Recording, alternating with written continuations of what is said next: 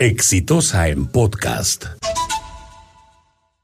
En los próximos días, el Congreso de la República debe elegir a seis miembros del Tribunal Constitucional entre una lista de 11 candidatos que han sido propuestos. Y aquí es donde eh, empiezan los problemas con respecto a lo que es y lo que debería ser el Tribunal Constitucional. Porque está fresca todavía en, en nuestra memoria las protestas que se realizaron contra lo que se llamó la repartija, porque lamentablemente la elección del Tribunal Constitucional es uno de los actos eh, políticos más notables que se producen en la historia del Perú. Es decir, los miembros que van a participar del Tribunal Constitucional lo proponen los partidos y lo proponen en función de sus intereses, de sus problemas de sus litigios pendientes, de sus procesos penales, de sus casos de investigación.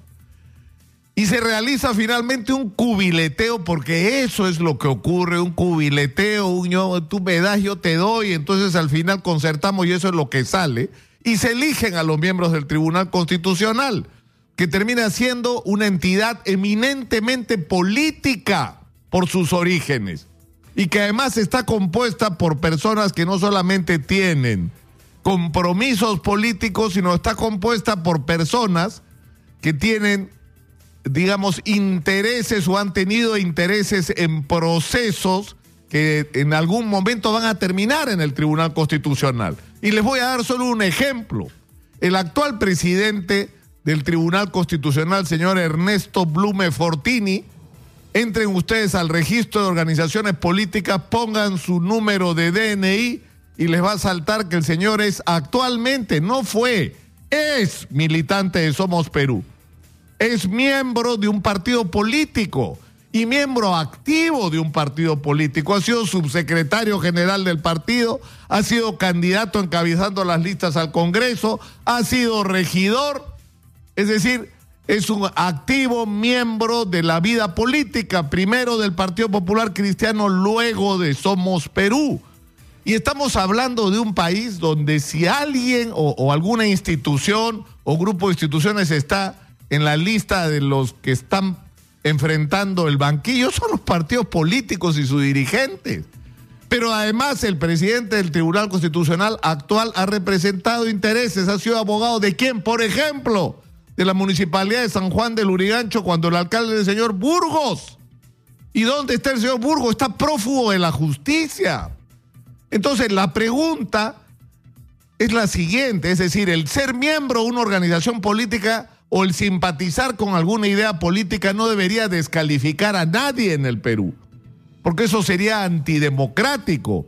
Pero el problema es que estamos en una circunstancia en la que, insisto, los partidos políticos están sentados en el banquillo de los acusados.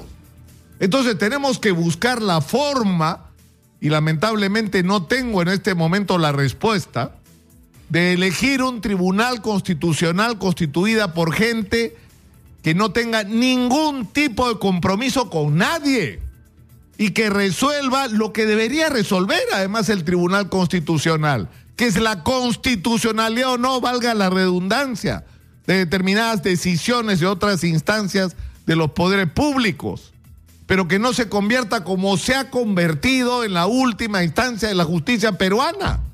Tú tienes un problema, hermanito, se resuelve en el Tribunal Constitucional, pues no te preocupes, que ahí vamos a ganar.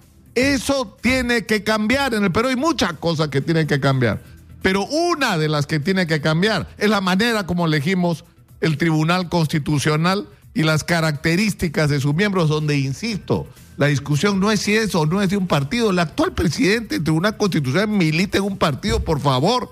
¿De qué estamos hablando? O sea, hay partidos buenos y partidos malos, ¿no? Todos están sometidos en este momento a la crítica de la sociedad peruana.